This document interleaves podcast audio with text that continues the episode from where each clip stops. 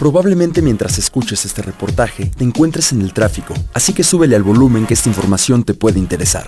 Imagina que llegas a la oficina y te informan que a partir de hoy habrá horarios flexibles en el trabajo, es decir que de acuerdo a tus actividades y responsabilidades será el tiempo que pasarás en la empresa o en el tráfico. Esto va más allá de la utopía, es lo que ha hecho la empresa internacional Mondeliz. Es la voz de Víctor Manuel Bravo, director de recursos humanos para Mondeliz México. Hemos, iniciado con un trabajo que nosotros en Mondeliz le llamamos eh, trabajo remoto, eh, en el cual es un esquema de trabajo que el colaborador trabaja de acuerdo a las necesidades personales y profesionales.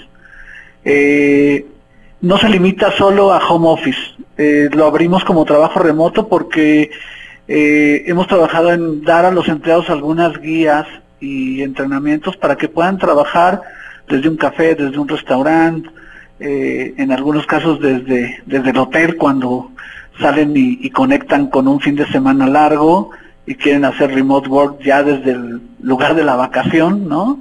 Eh, y esto respondiendo a una necesidad en donde eh, hoy alrededor de del 80% de los mexicanos, ¿no? Y sobre todo en la Ciudad de México, invertimos entre 3 y 4 horas en transporte, ¿no?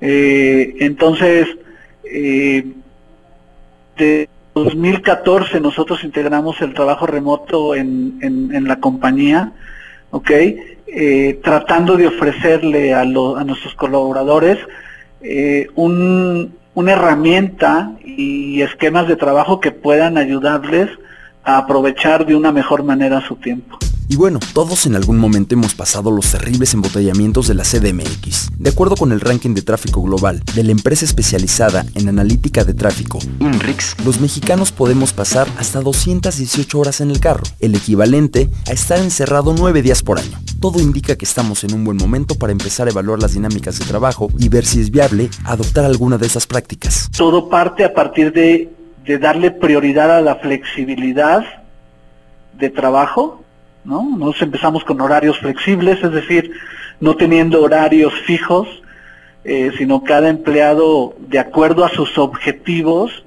eh, tener un horario de trabajo, pero es, no hay un horario fijo, sino es flexible, eh, viernes corto, que también habla mucho de flexibilidad, hablamos también de priorizar la colaboración, ¿no? Entonces, nuestros espacios en las oficinas son espacios colaborativos, lo que se llama open space o espacio, espacios abiertos, ¿no? Y priorizar también la vida, el balance de vida personal y de trabajo de los colaboradores, ¿no? Creo que cuando tú pones esas prioridades es un paso decisivo en el lugar de trabajo, en donde empoderas a los empleados para que ellos puedan entregar su mejor desempeño, hacerlos más eficientes y los motivas a hacerse dueños de su propio tiempo y de su propio desarrollo, ¿no? Eh, creo que, que va por ahí. Si realmente tú priorizas, das prioridad a estos tres temas, vas a encontrar empleados más comprometidos y vas a encontrar empleados con un, un mayor nivel de autonomía para hacer que las cosas sucedan. Datos para no olvidar. De acuerdo con un estudio publicado en 2017 por el Grupo de Información en Reproducción Elegida, GIRE, en México, durante el 2016 se trabajaron 3.168 millones de horas, de las cuales el 64.6% fueron horas no remuneradas. ¿Cuántas de estas horas habrán tenido como escenario el tráfico de la Ciudad de México?